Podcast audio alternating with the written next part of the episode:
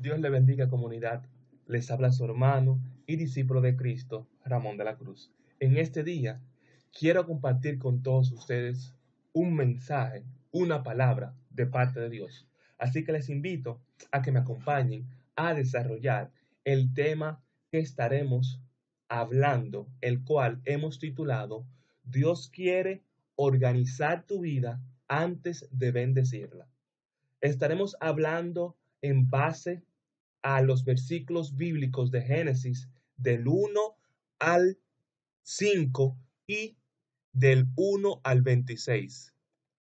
Así que, como de costumbre, les invito a que llamemos al protagonista de este mensaje, que como ya saben es el Espíritu Santo de Dios, aquel el cual nos llena de sabiduría y despeja nuestra mente para poder recibir lo que viene de lo alto. Así que acompáñenme a hacer esta oración. Espíritu Santo, en este momento te damos las gracias. Gracias porque tú formas parte de este mensaje. Gracias porque tú nos revela lo que tú quieres que aprendamos en este día. Te pedimos, Espíritu de Dios, que nos ayude a entender tu palabra y que nos despeje la mente de toda duda y distracción. Te damos gracias y te suplicamos que nos ayudes a poner en práctica todo lo que aprendamos el día de hoy. Amén.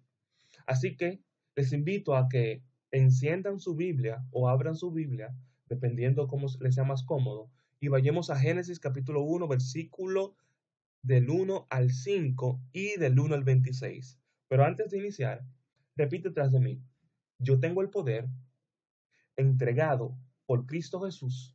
De vencer el pecado. A través de la sangre derramada en la cruz del Calvario y por el mensaje que comparto a los demás por medio de mi testimonio. Amén. Nunca lo olvides. Estaré leyendo en este día de la versión nueva Biblia de las Américas. Cito cita bíblica. En el principio Dios creó los cielos y la tierra. La tierra estaba sin orden y vacía, y las tinieblas cubrían la superficie del abismo. Y el Espíritu de Dios se movía sobre la superficie de las aguas. Entonces dijo Dios, sea luz, y hubo luz. Dios vio que la luz era buena, y Dios separó la luz de las tinieblas. Y Dios llamó a la luz día, y a las tinieblas llamó noche. Y fue la tarde y fue la mañana, un día. Ahora vamos al capítulo del versículo 26, y dijo Dios, hagamos al hombre a nuestra imagen, conforme a nuestra semejanza, y ejerza dominio sobre los peces del mar, sobre las aguas, las aves del cielo, sobre los ganados, sobre la tierra, y sobre todo reptil que se arrastra sobre la tierra. Dios creó al hombre a imagen suya, a imagen de Dios los creó, varón y hembra los creó. 28. Dios los bendijo y les dijo, sean fecundos y multiplíquense, llenen la tierra y sométanla, ejerzan dominio sobre los peces del mar, sobre las aves del cielo y sobre ser viviente que se mueva sobre la tierra. Amén. Gloria a Dios. Lo interesante de este primer capítulo de Génesis es que si nos ponemos a estudiarlo minuciosamente, nos daremos cuenta que hay un patrón muy interesante. Y este patrón es el siguiente antes de Dios crear al hombre y bendecirlo, él primero ordenó todo lo que le rodeaba. Fíjate que cuando inicia en Génesis, la tierra estaba en un estado caótico y Dios no empezó a crear al hombre de inmediato. E inclusive, cuando Dios empezó a organizar todo, lo hizo de manera paulatina, paso a paso, antes de que la bendición pudiera ser creada para el hombre antes de que la, lo que nos rodee y lo que lo rodeaba pudiera ser entregado a él. Tuvo que primero organizarlo y organizarlo paulatinamente. La palabra nos revela que en nuestras vidas, antes de recibir la bendición de Dios, tenemos que primero dejar que Él organice nuestro sistema de vida que se encuentra caótico, así como se encontraba la tierra porque todo aquel que no está alineado a la voluntad perfecta de Dios, su sistema de vida es un sistema caótico, un sistema donde no existe la luz, donde las tinieblas cubren todo el entorno y no lo permiten ver ni siquiera dónde se encuentra. Entonces, nosotros cuando identificamos que nuestra vida está sin Dios y caótica y le pedimos auxilio al Señor, lo primero que hace antes de bendecirnos es organizar nuestra vida. Es alinear nuestra vida, alinear nuestro timón al timón de Él. Para luego, cuando todo se organice, Él pueda empezar a bendecirnos. Y lo interesante que tú te fijas, si sigues leyendo, es que el Señor primero separó las tinieblas de la luz y le puso un parámetro a las tinieblas, en el cual no podía ir más allá de lo que le fue establecido. Luego la palabra nos sigue contando que él separó las aguas y salió la tierra. Fíjate que él fue separando y dividiendo cada aspecto, cada materia, cada elemento y lo fue colocando en el lugar que le corresponde. Y luego sigue contándonos y nos sigue diciendo que creó lumbreras en la expansión de los cielos para separar el día y esas nos, nos sirven a nosotros para estaciones del año, etcétera, etcétera, etcétera. Entonces, lo que a mí más me llamó la atención, que me marcó, fue que Dios, como es todopoderoso, Él pudo haber creado todo eso que le tomó seis días literales, lo pudo hacer en un solo segundo. Pero la pregunta aquí del millón de dólares. La pregunta aquí, eh, cumbre, es, ¿por qué Dios creó todo en seis días y no hizo todo desde un principio, desde un principio con el poder que Él tiene y lo organizó y creó el hombre de inmediato, de manera que cuando Él empezara su obra majestuosa, solamente dijera, organícese todo y el hombre sea creado. Porque el Señor la respuesta, porque el Señor nos estaba mostrando que en la vida, que en la vida tenemos que hacer las cosas paulatinamente. Todo es un proceso que lleva tiempo y esfuerzo. Nada, ningún éxito nace de la noche a la mañana.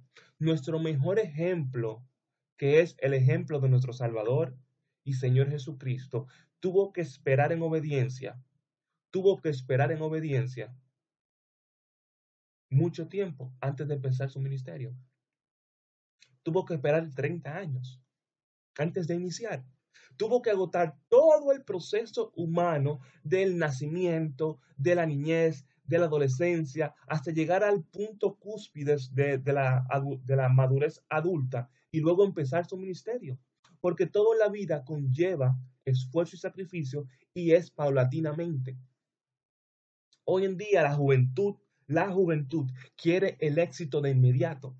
La juventud quiere llegar y quiere alcanzar lo que a otros le ha costado y lo quieren lograr sin esfuerzo. Y eso no es éxito. Dicho sea de paso, eso no es éxito. Porque el éxito es el galardón que tú recibes por lo que tú te has sacrificado honradamente.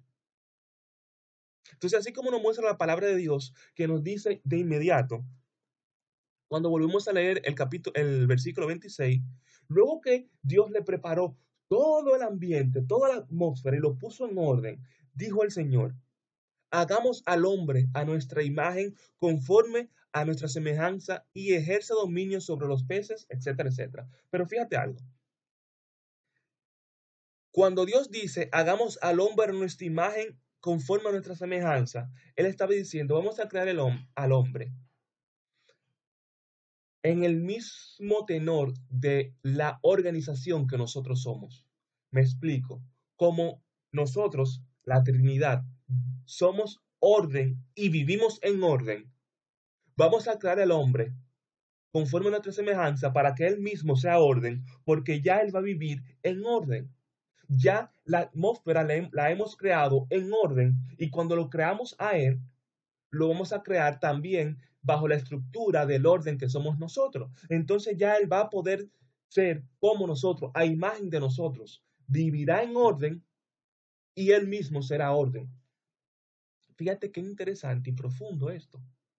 Porque si el Señor hubiera creado al hombre a la mujer bajo el caos que se encontraba, Génesis 1.1, entonces, aunque hubiera sido creado a imagen y semejanza de su creador, la atmósfera en la cual él iba a vivir no iba a ser una atmósfera en orden. Y Dios no vive en desorden.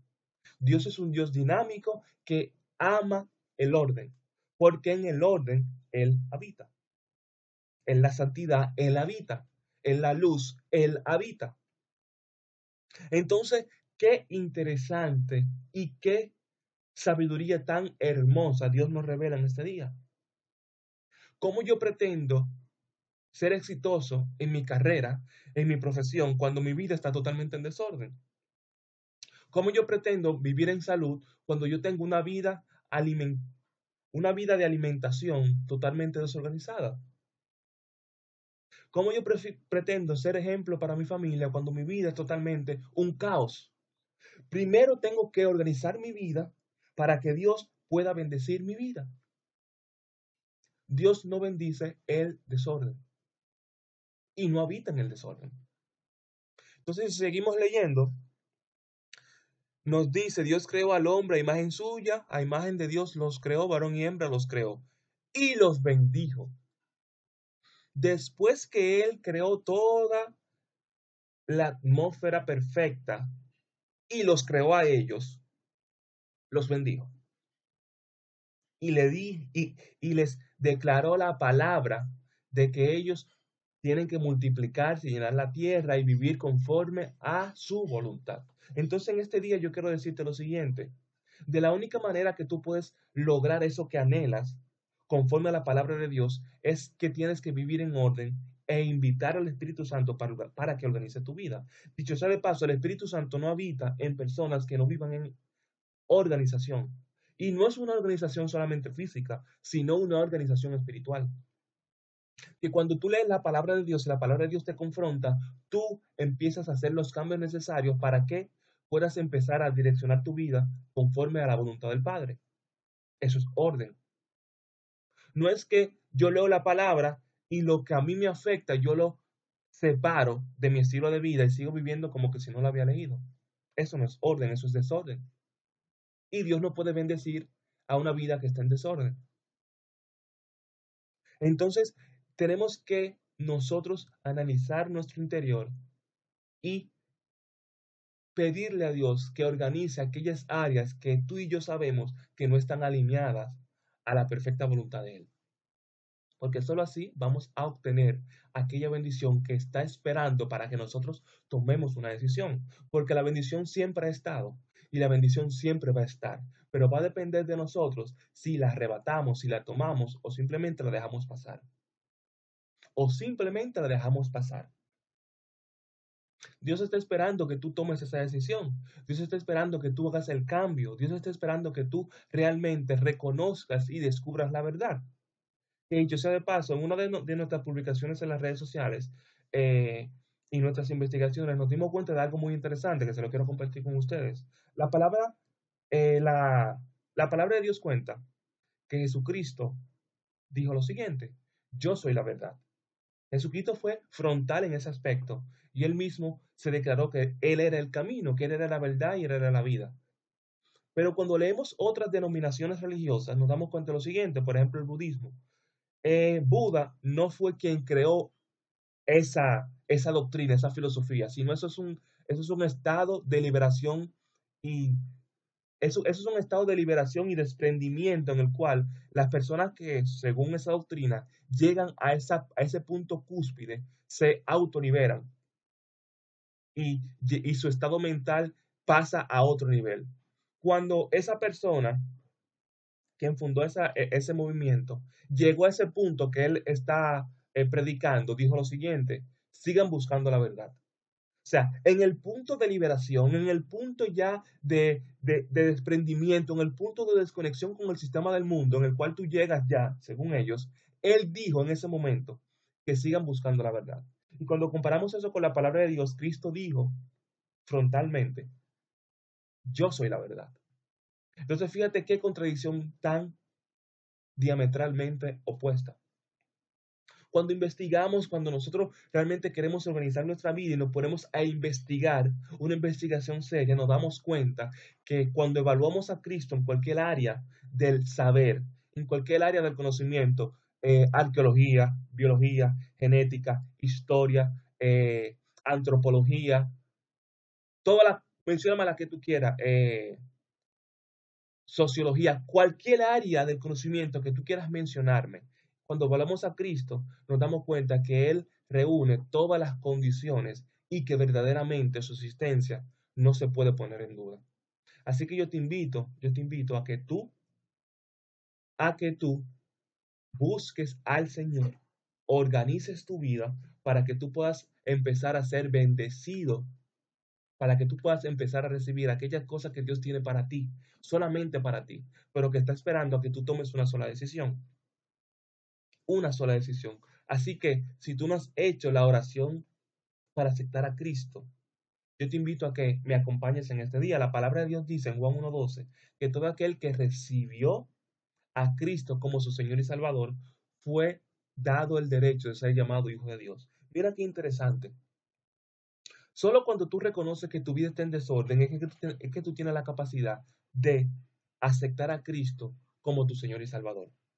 Fíjate que eso va acorde con lo que hablamos al inicio, Génesis 1.1, Génesis 1.26 que solo cuando tú reconoces que la atmósfera donde tú vives está en desorden es que tú puedes empezar a dar los pasos necesarios para que Dios te bendiga. Así mismo pasa cuando, cuando Juan dice en Juan 1.12 que solo aquellos que reconocieron a Cristo como su Señor y Salvador se les fue dado el derecho, la bendición de ser llamados hijos de Dios. Romanos 19 dice que todo aquel que profesa con su boca que Jesucristo es el Señor y cree en su corazón que Dios nos levantó de los muertos, ese verdaderamente recibe la salvación de gratis.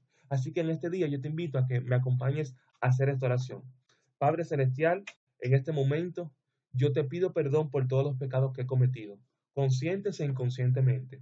Yo renuncio a todo pacto con las tinieblas, producto de mi desobediencia, y te imploro que escribas mi nombre en el libro de la vida y que me enseñes a caminar contigo desde hoy hasta la eternidad por siempre. Gracias Jesús, porque yo sé que un corazón contristo y humillado tú nunca lo rechazas. Amén. Si has hecho esta oración por primera vez, o si por alguna razón que no viene al caso te has apartado de los caminos y hoy has vuelto a reencontrarte con Cristo, yo te invito a que tú visites una iglesia cristiana más cercana para que empieces a organizar tu vida y a condicionar la atmósfera para recibir esa bendición que Dios a través de Cristo tiene para ti. Dios le bendiga, le habló su hermano y discípulo de Cristo, Ramón de la Cruz.